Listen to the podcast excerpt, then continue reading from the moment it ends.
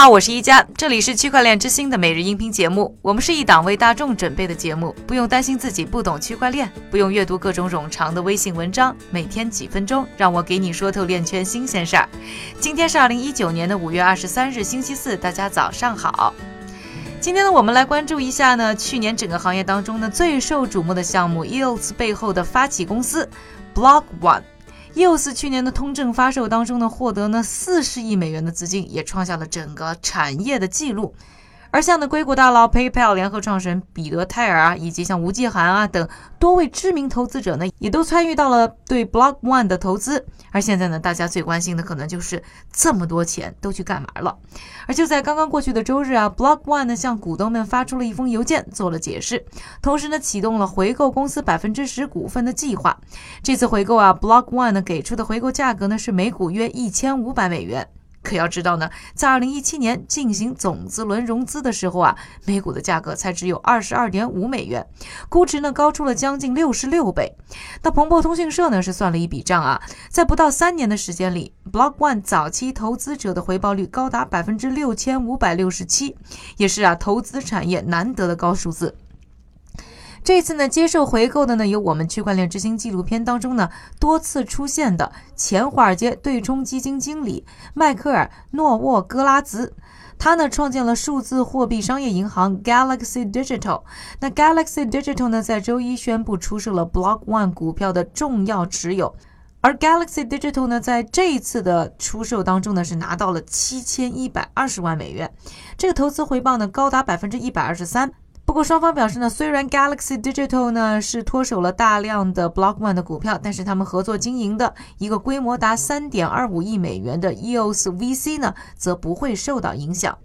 诺沃格拉兹本人呢也表示，参与这次回购呢是为了重新平衡和构造更多元的投资组合。当然，也有人希望和 Block One 继续绑定下去。比如呢，Block One 的早期投资者克里斯蒂娜·安格梅尔似乎呢就对 Block One 的发展很有信心，表示自己呢不打算这一次出售股权，看好呢 Block One 未来的发展。不过，如此亮眼的投资项目，从去年六月啊 EOS 通证出售开始，业务上呢却几乎没有什么实质性的进展。区块链公司 Balance.io 的创始人查理德·伯顿呢就表示。Block One 设计了一个非常聪明的机制，可以尽可能多的来吸收啊各种各样的资本。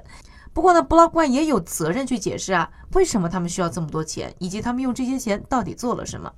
而除了回购股票，Block One 在周日给股东的邮件当中呢，也有透露啊，Block One 的目前的现金和投资的持有呢，加在一起差不多是三十亿美元，其中呢有二十二亿美元呢放在了美国国债等一些呢法币的资产当中，另外呢还有大批的数字货币资产的持有，包括啊十四万枚比特币。这么算起来，他们应该算是比特币啊最大的持有者之一。同时呢，他们还承诺呢，通证销售的资金呢将用在投资 EOS 平台的开发者身上，还承诺呢向 EOS VC 要拨款十亿美元。据说呢，Block One 呢还计划在六月发布一款呢社交媒体的应用。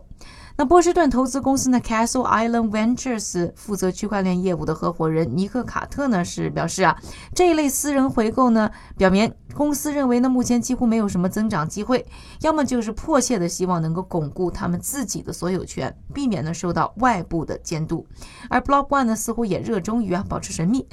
公司的首席执行官布兰登·布鲁默呢，去年就表示，在推进新技术的时候，如果过于透明，会丧失很多的竞争力。而这次的回购股票呢，也无疑会让这家公司变得更加神秘，因为呢，参与的股东少了，他们要分享的信息也就更少了。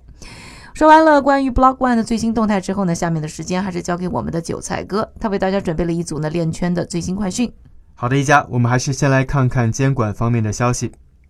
首先。荷兰的财政信息和调查局 （FIOD） 和欧洲的刑警组织卢森堡当局展开了合作，正式取缔了数字货币混合器 Best Mixer。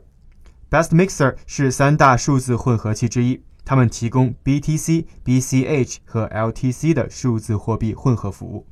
另外，俄罗斯中央银行第一副行长表示，有关数字货币法案的草案将在今年春季会议期间交由总统签署通过。